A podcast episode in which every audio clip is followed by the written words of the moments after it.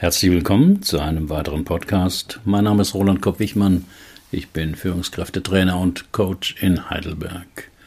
Das Thema heute: Ich muss immer was zu tun haben, sagte die Frau im Coaching.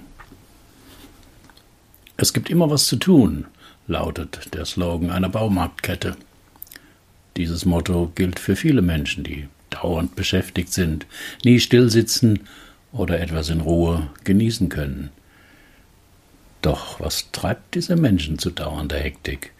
Ist es die Flucht vor der Stille oder vor etwas anderem? Bei meiner Klientin war es ein lange gehütetes Geheimnis.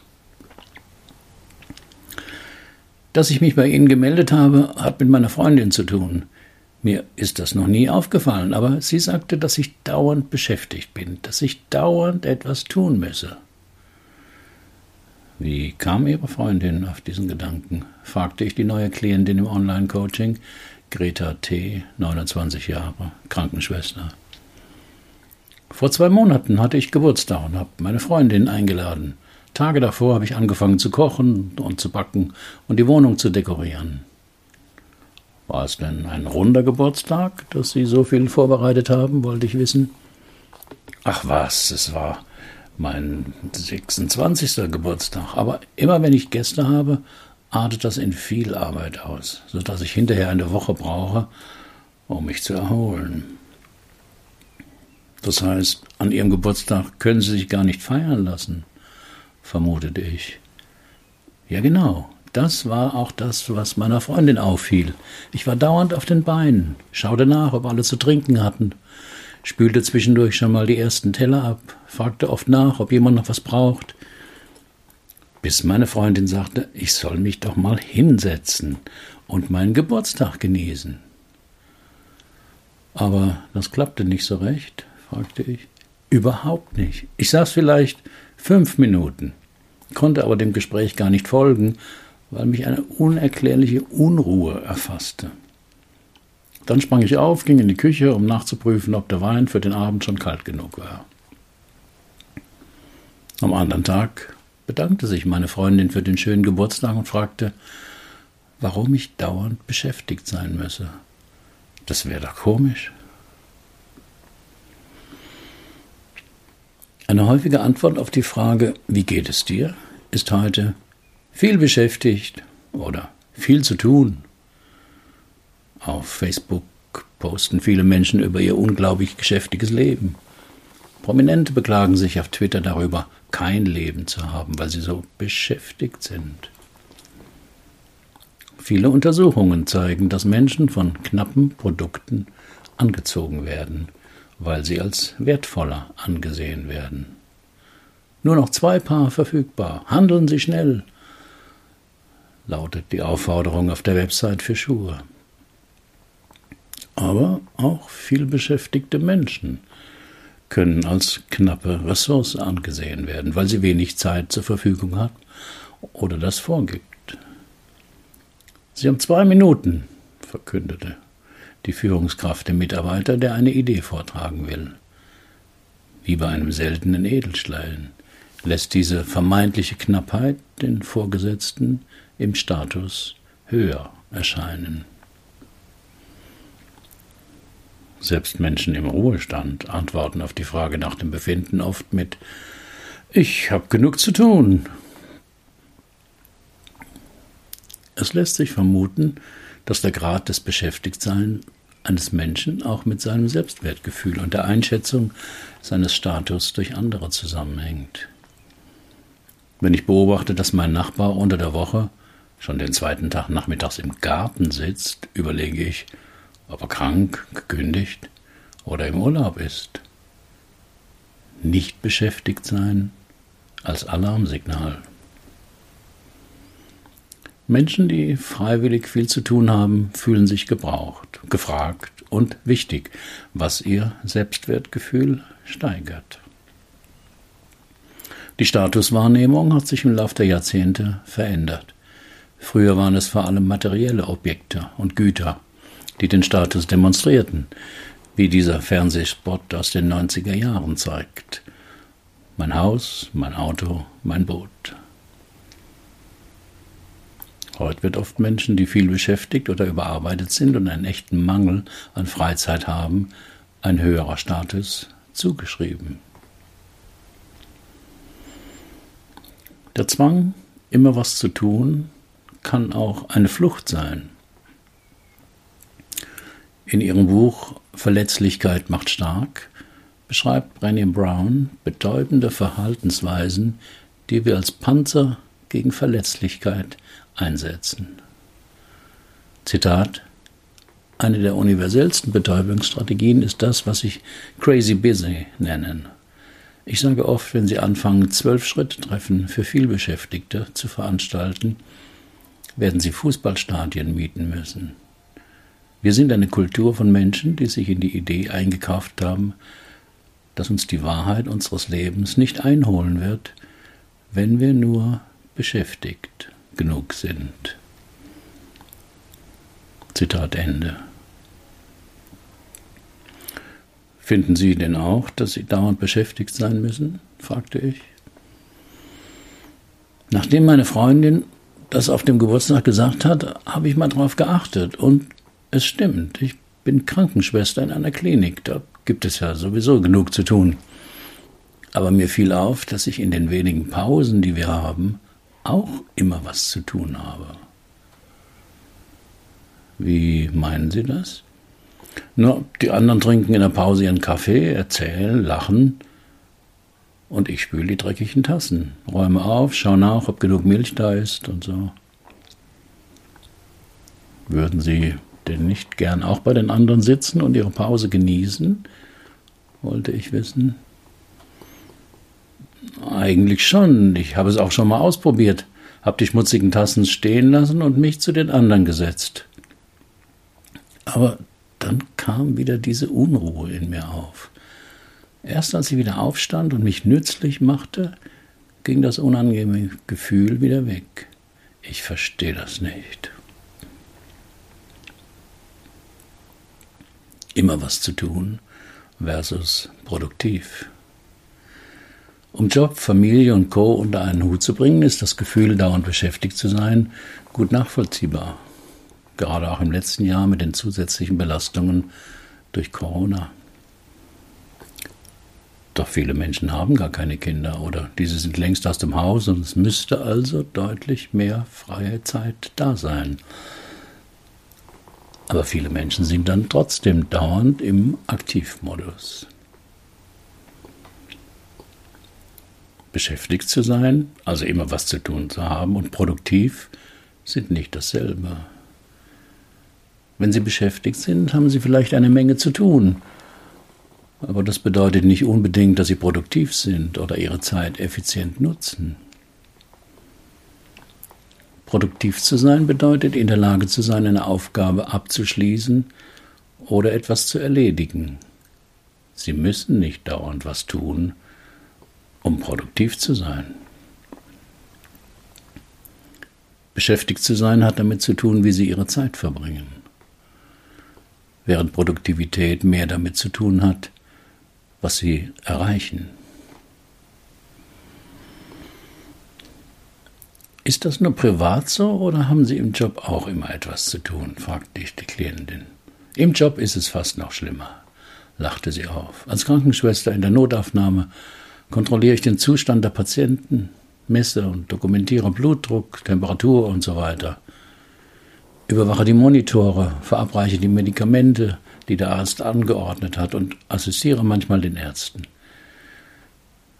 Und für die Patienten und die Angehörigen bin ich natürlich auch die Ansprechpartnerin. Klingt nach sehr viel Arbeit, kommentierte ich. Ja, aber ich mache noch viel mehr. In meinem Kalender habe ich vermerkt, wann jemand auf Station Geburtstag hat. Wochen davor horche ich den Betreffenden aus über was für ein Geschenk er sich freuen könnte und sammle dann bei allen das Geld dafür ein. Den Kuchen backe ich auch und dann trommle ich alle zusammen, zusammen, wir singen Happy Birthday und ich überreiche das Geschenk im Namen aller. Ich bekam ein bedrückendes Gefühl, als ich hörte, wie sehr sich Greta T. ins Zeug legte, um es möglichst allen recht zu machen. Um den möglichen Grund für dieses Verhalten herauszufinden, probierte ich aus, gedanklich dieses Schlupfloch zu verschließen. Wenn Menschen bestimmte Gefühle oder Situationen nicht erleben wollen, suchen sie ein Schlupfloch. Verschließt man so ein Schlupfloch, kommt manchmal heraus, was der Mensch damit vermeidet. Angenommen, Sie würden alle diese Zusatzaufgaben im Job nicht tun. Was wäre dann? fragte ich. Aber ich mache das ja total gern, entgegnete die Klientin. Ich weiß, aber Sie würden nur Ihren Job tun und keine Extraaufgaben wie das mit dem Organisieren der Geburtstage übernehmen.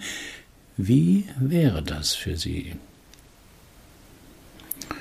Ich würde mich nicht gut fühlen, antwortete sie nach einer Weile. Was heißt nicht gut fühlen? Wie würden Sie sich fühlen? Irgendwie unnütz, überflüssig, wie, wie ein Schmarotzer. Aber Sie tun doch Ihre Arbeit dort. Reicht das nicht? Anscheinend nicht. Ich weiß, dass das blöd ist, aber ich denke so. Mir fiel jetzt das Lebensthema nicht existieren dürfen ein. Menschen mit diesem Thema glauben, keine Daseinsberechtigung zu haben und leben oft dementsprechend. Oder sie versuchen sich diese Existenzberechtigung zu verdienen, indem sie gebraucht werden. Demzufolge opfern sie ihre ganze Zeit und Energie, um anderen zu helfen und das Leben schöner zu machen. Das können die Familie, die Eltern, der Beruf sein, oft alle drei Bereiche.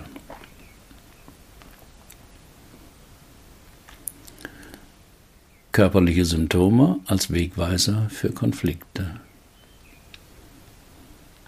Mir war im Gespräch aufgefallen, dass Greta T. zweimal eine starke Unruhe erwähnte, wenn sie versuchte, nicht dauernd was zu tun. Solche Symptome sind im Coaching oft sehr hilfreich, denn diese Symptome treten ja bei Klienten unwillkürlich auf. Man kann annehmen, dass sich das Unbewusste hierüber äußert. Wichtig ist jetzt die verborgene Sprache dieser Symptome, die mit ihrem Auftreten verknüpft ist, zu entschlüsseln. Ich wende hier meist eine Technik aus dem Focusing an. Focusing ist eine Technik der humanistischen Psychotherapie, um unschwelliges Erleben zugänglich zu machen und in Worte zu fassen. Dabei geht man davon aus, dass die Bedeutung einer Situation sich zuerst im Körper repräsentiert und erst danach Teile davon bewusst zugänglich werden. Wo genau spüren Sie denn die Unruhe, wenn Sie mal nicht beschäftigt sind? fragte ich Greta T. Ich glaube im Bauch. Und wo genau da? Etwa hier, antwortete die Klientin und deutete auf ihren Oberbauch. Und ist diese Unruhe mehr an der Oberfläche oder mehr im Inneren ihres Körpers? forschte ich weiter. Hm, schwer zu sagen. Vielleicht doch mehr im Inneren. Durch solche tiefende Fragen hilft man dem Klienten, mehr in Kontakt mit der körperlichen Erfahrung zu kommen und gleichzeitig seine Achtsamkeit zu vertiefen. Die Antworten sind weniger wichtig, entscheidend ist der intensive Kontakt, den die Klienten zu ihrer Körpererfahrung bekommen.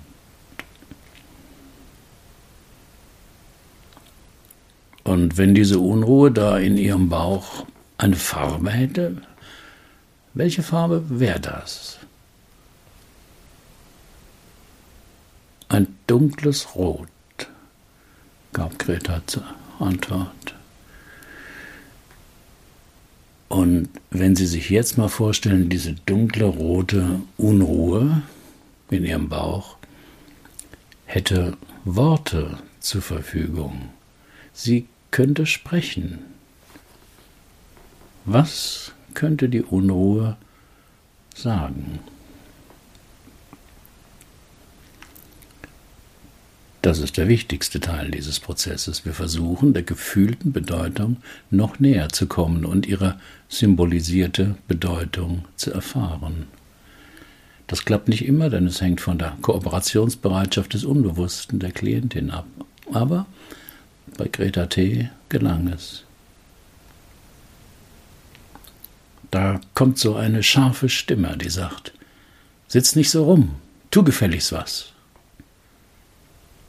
Oh, und warum sollen Sie nicht so rumsitzen? fragte ich. Um mich nützlich zu machen, antwortete Greta T. Sie meinen, damit Sie sich nicht als Schmarotzer fühlen?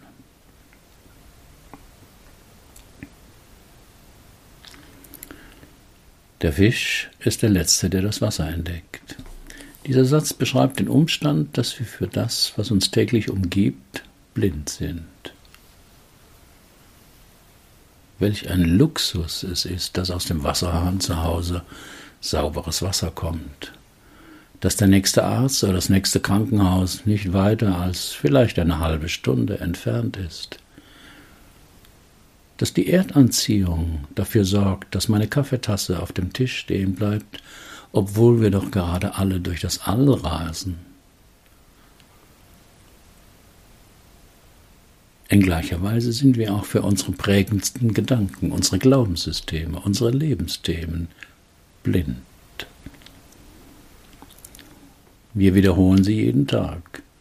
Wir leben sie und es fällt uns gar nicht auf, so wie dem Fisch das Wasser nicht auffällt. Erst einem aufmerksamen Zuhörer fällt das vielleicht auf. Es muss aber ein Außenstehender sein, eine Freundin, ein Fremder im Zugabteil oder ein Coach. Er hat die nötige Beobachtungsdistanz. Lebensthemen sind oft erlebte, aber verdrängte Erfahrungen von früher, die wir immer wieder durch aktuelle Anlässe bei uns getriggert werden. Sie ziehen sich wie ein roter Faden durch unser Leben und beschränken unsere Erfahrungen und Handlungsmöglichkeiten. Es sind Denk- und Handlungsmuster, die wir im Zusammenhang mit prägenden Lebensereignissen entwickelt haben und für die wir bevorzugte Strategien entwickelt haben. Oft werden diese Strategien Teil unserer Identität. Das macht es noch schwieriger, sie selbst zu erkennen oder zu verändern, Erst das geschulte Auge und Ohr des dafür ausgebildeten Coaches hört hinter den Worten das anklingende Lebensthema. Meist sind es bestimmte Redewendungen oder Ausdrücke, die auf ein Lebensthema hinweisen können. Zum Beispiel Ich freue mich nicht im Voraus, dann bin ich hinterher auch nicht so enttäuscht. Entweder ganz oder gar nicht. Manchmal denke ich, ich bin auf dem falschen Planeten gelandet. Irgendwann kommt raus, dass ich gar nichts kann. Wenn ich eine Zwei nach Hause brachte, hieß es, und wer hat eine Eins? Immer wenn etwas Gutes passieren könnte, mache ich es kaputt. Meine Mutter hat mich vergöttert, tut es eigentlich heute noch.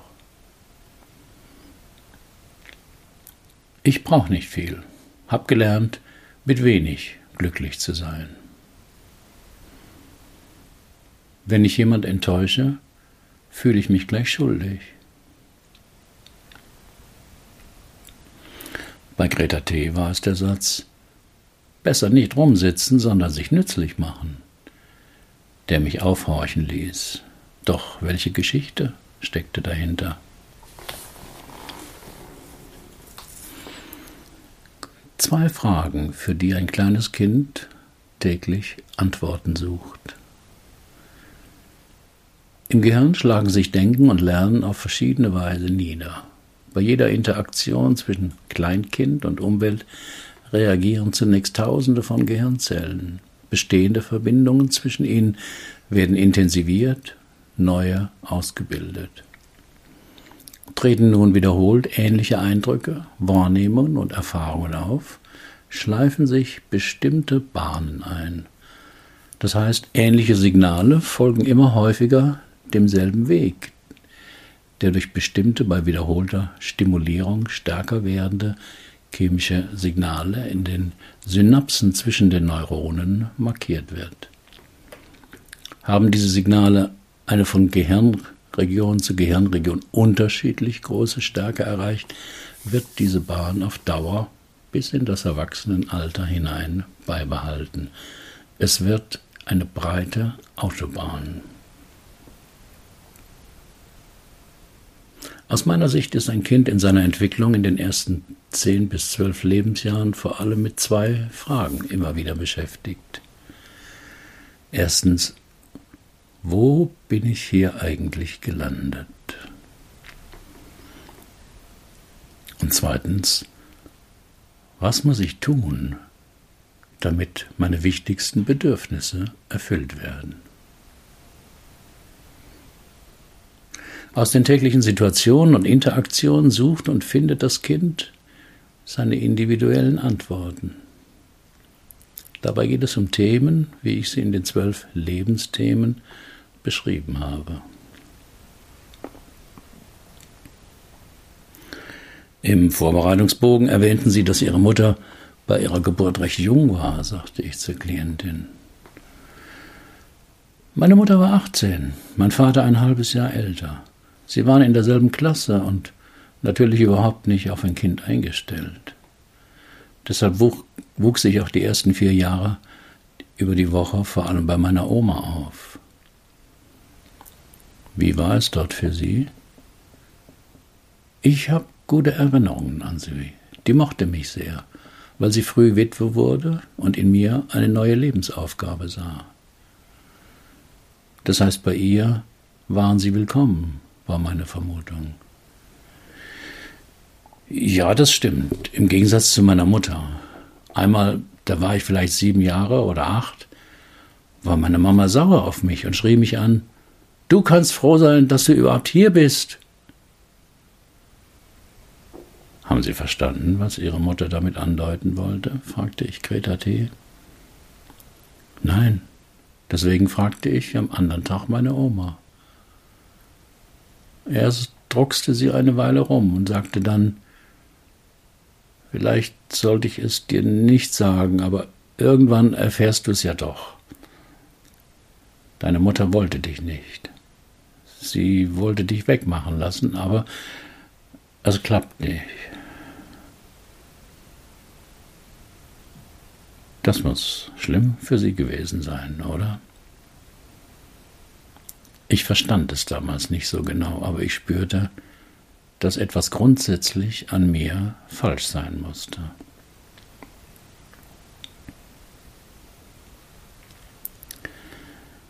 Der lange Schatten der Kindheit. Auch wenn viele Menschen nicht glauben, dass die Kindheit einen, Kindheit einen großen Einfluss auf das spätere Leben hat, zeigen Studien ganz klar, dass die ersten drei bis sieben Jahre die Grundlage für seelische Stabilität, und körperliche Gesundheit bilden. Deshalb ist es entscheidend, was und wer uns in dieser Zeit begegnet. Zwar beginnt das Erinnerungsvermögen erst ab dem dritten Lebensjahr, doch sind frühere Erfahrungen in unserem Körpergedächtnis gespeichert. Vor allem diese unbewussten Erfahrungen steuern unser Verhalten. Die Pränatalpsychologie hat in mehreren Studien gezeigt, dass ungewollte Kinder einen schwierigen Start ins Leben haben und auch danach überzufällig mit Problemen zu kämpfen haben. Bei emotionaler Ablehnung der Schwangerschaft treten während der Schwangerschaft und der Geburt eher Komplikationen auf. Die Neugeborenen aus abgelehnten Schwangerschaften sind auffälliger oder gestörter als die aus gewünschten Schwangerschaften. Der Grund? Der Fötus bekommt den durch die Ambivalenz verursachten Stress der Mutter oder des Paares über den Blutkreislauf der Mutter direkt mit. Wie war das Zusammenleben mit Ihrer Mutter? Woran erinnern Sie sich besonders? fragte ich Greta T. Sie war oft gestresst, kam schon von der Arbeit so nach Hause. Sie rührte irgendein Essen zusammen und las Zeitung, während wir aßen. Ich fühlte mich oft wie ein Geist, weil sie kaum mit mir redet, redete, stattdessen lieber mit irgendwelchen Männern telefonierte. Wie haben Sie das ausgehalten? wollte ich wissen. Als ich lesen konnte, habe ich dann auch viel gelesen. Meistens Geschichten, wo was Schlimmes zu Anfang passierte und die aber dann gut ausgingen. Die Wende kam, als ich eines Tages den Tisch schon gedeckt hatte, als meine Mutter nach Hause kam. Danach erkundigte sie sich sogar, wie es in der Schule gewesen sei, was sie bis dahin noch nie gemacht hatte.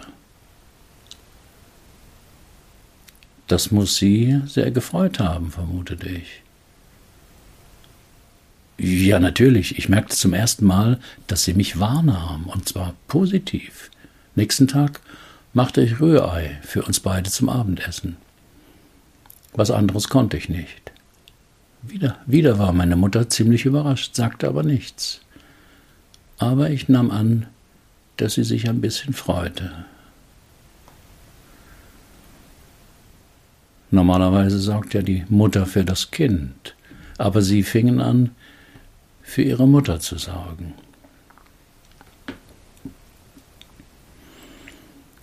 In ihrem 1979 erschienenen Buch Das Drama des begabten Kindes beschreibt Alice Miller, wie solche Kinder die bewussten oder unbewussten Wünsche der Eltern spüren und sich ihnen anpassen, um sich die zum Überleben notwendige Aufmerksamkeit der Eltern zu sichern. Dazu muss das Kind die eigenen Bedürfnisse verleugnen, die durch den Drang nach Anpassung überdeckt werden. Sie entwickeln ein falsches Selbst. Ein Satz, der das Lebensthema deutlich macht. Bei meinem Coaching-Ansatz geht es nicht vor allem um ein verstandesmäßiges Verstehen womit das gegenwärtige problematische Erleben zusammenhängt. Deswegen reicht Reden auch nicht. Vielmehr muss vom Klienten emotional erlebt werden, wo er unbewusst festhängt und wie sein Aufsuchen des Schlupflochs eine äußerst kreative Leistung darstellt. Deshalb bilde ich Hypothesen, wie das problematische Verhalten bei Grete T. die zwanghafte Beschäftigung für andere mit ihrer Lebensgeschichte zusammenhängt. Wenn ich eine Hypothese habe, mache ich daraus einen positiven Satz in der Annahme, dass, wenn die Klientin den Satz achtsam sagt, sie dem nicht zustimmt, sondern eine starke Ablehnung äußert. Deshalb bat ich Grete T., es sich bequem zu machen die Augen zu schließen und dann vor sich hin den Satz zu sagen, ich bin ein Geschenk.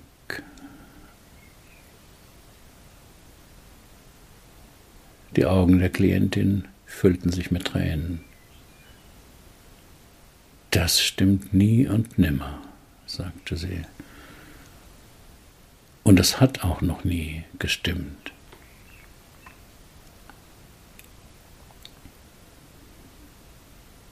Wenn Sie kein Geschenk sind, was sind Sie denn dann? hakte ich ein. Grete T. brauchte für ihre Antwort nur einen kurzen Moment. Ich bin eine Belastung, ich bin ein Störfaktor, ich bin für niemand ein Geschenk. Jetzt lag es an mir, die wichtigsten Elemente, die bisher im Coaching zur Sprache gekommen waren, zusammenzufügen. Ja, für ihre Mutter hat das gestimmt. Für sie waren sie eine Belastung, ein Störfaktor, weil sie ungeplant entstanden sind. Ihre Mutter wollte sie sogar abtreiben, so sehr störten sie sie in ihrer Lebensplanung. Aber das ist nur die halbe Wahrheit. Grete T. schaute mich aus ihren rot verweinten Augen aufmerksam an. Welche andere Wahrheit gibt es denn noch? Nun, die Wahrheit, dass jedes Kind, das auf die Welt kommt, ein Geschenk ist. Vielleicht nicht für jeden, zum Beispiel nicht für ihre Mutter. Aber jedes Kind ist ein Geschenk, weil dadurch das Leben weitergegeben wird. Und das ist das größte Geschenk, das es gibt. Weil sie von ihrer Mutter wie ein Störfaktor erlebt und behandelt wurden, haben sie ganz früh begonnen, sie bloß nicht weiter zu belasten, sondern ihr das Leben zu erleichtern.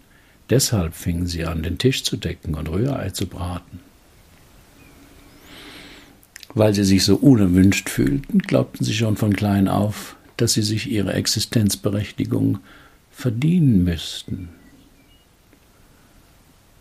Und im Grunde glauben sie das noch heute, wenn sie in der Klinik sich um die Geburtstagsorganisation eines Kollegen kümmern. Aber die eigene Existenz kann man sich nicht verdienen. Sie wird einem geschenkt.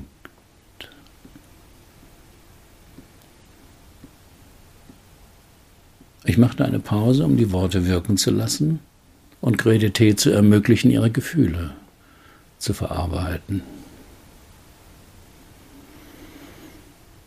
Das ist ein schöner Gedanke, dass jeder ein Geschenk ist, aber ich fühle das nicht. Ich fühle eigentlich immer schnell, dass ich störe oder überflüssig bin. Und dann versuchen sie schnell, sich nützlich zu machen, dauernd für andere beschäftigt zu sein, in dem Glauben, dass sie so ihr Hiersein rechtfertigen, ihre Existenzberechtigung verdienen könnten. Und wenn sie das mal nicht tun, kommt diese Unruhe, die sie wieder dazu bringt, irgendwas zu tun für andere. Aber genau dadurch beweisen sie sich ja auch immer wieder, dass sie eigentlich eine Belastung sind. Es sei denn, sie machen sich nützlich. Ja, das stimmt, pflichtete die Klientin bei. Aber schauen Sie, für Ihre Oma waren Sie ein Geschenk, einfach dadurch, dass es sie gab und Sie so waren, wie sie waren.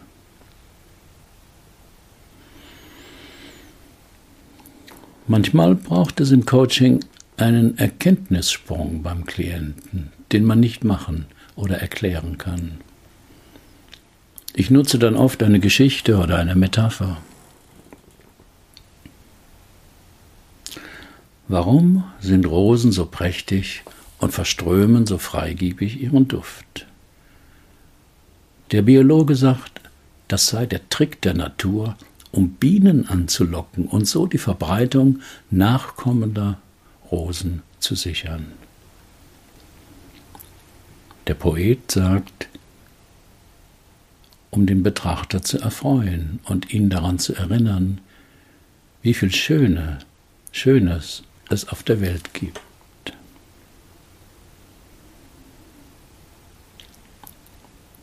Darauf sagte die Klientin, ich verstehe jetzt besser, wie das alles zusammenhängt und wie ich mir mit dem Glauben, dass ich ein Störfaktor sei, das Leben schwer mache.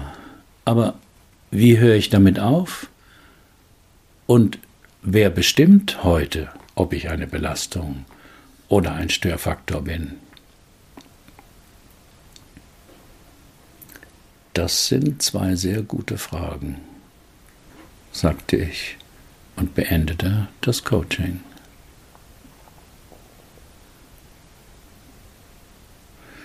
Zwei Tage nach dem Coaching bekam ich eine Mail von Grete T., in der sie sich wütend beklagte, ich hätte sie total im Regen stehen lassen, weil ich auf ihre beiden Fragen nicht geantwortet hatte. Dieser Punkt ist im Coaching manchmal kritisch. Mein Coaching-Ansatz basiert ja auf der Annahme, dass ein Symptom, immer beschäftigt sein, eine sinnvolle Funktion hat. Deswegen kann man das Symptom nicht einfach aufgeben oder ändern, weil man eben für die Funktion nicht gleich ein anderes Verhalten parat hat. Würde ich der Klientin jetzt Vorschläge dazu machen, sagen Sie öfters Nein, Sie müssen es nicht immer allen recht machen, genießen Sie Ihre freie Zeit, würde das nichts bringen. Die Klientin würde sagen, dass sie sich das nicht traut, dass sie das schon probiert hätte. Ich war über die Mail ganz froh, dass die Klientin ihren Ärger und ihre Enttäuschung so offen zeigte. Das erwähnte ich aber nicht, sondern schrieb ihr, dass sie sich jeden Morgen vornehmen solle, genau mitzukriegen, wann sie sich am Tag als Störfaktor oder Belastung fühlte und dann diese Momente in einem Notizheft festhalten sollte. Und zwar nach dem Schema erstens, was passiert genau in der Situation? Zweitens, welche Gedanken während und nach der Situation konnte ich wahrnehmen? Und drittens, welche Gefühle konnte ich während und nach der Situation wahrnehmen? Nach vier Monaten kam wieder eine Mail von Grete T. Sie habe etwas Wichtiges herausgefunden. Wenn sie etwas tue und jemand bemerke das nicht oder reagiere neutral, dann fühle sie sich als Belastung. Werde sie unruhig und forciere ihre Anstrengung. Reagiere jemand dagegen positiv, entspanne sie sich. Sie denke manchmal an mein Beispiel mit den Rosen und könne dann leichter sich für die Sichtweise des Poeten entscheiden.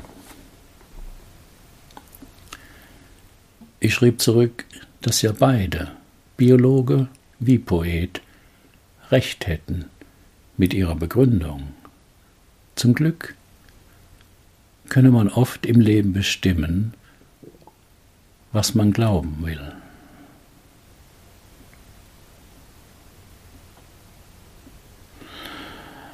Auf meinem Blog finden Sie weitere Fallberichte aus meiner Coaching-Praxis. Alle sind verfremdet, sodass ein Rückschluss auf meine Klienten nicht möglich ist und die Vertraulichkeit gewahrt bleibt. Haben Sie auch ein Problem, das Sie bisher nicht lösen konnten? Dann buchen Sie auch ein zwei oder drei Stunden Coaching oder buchen Sie mein Einzelseminar Lebensthemen klären. Derzeit nur online. Wir finden die Lösung dort, wo Sie noch nie gesucht haben. Sind Sie Coach oder arbeiten Sie intensiv mit Menschen und wollen lernen, auch so zu coachen? Ich biete eine Fortbildung an zu diesem Ansatz. Alle Informationen finden Sie auf meinem Blog. Sind Sie ein Geschenk? Herzlichen Dank für Ihre Aufmerksamkeit. Bis zum nächsten Mal.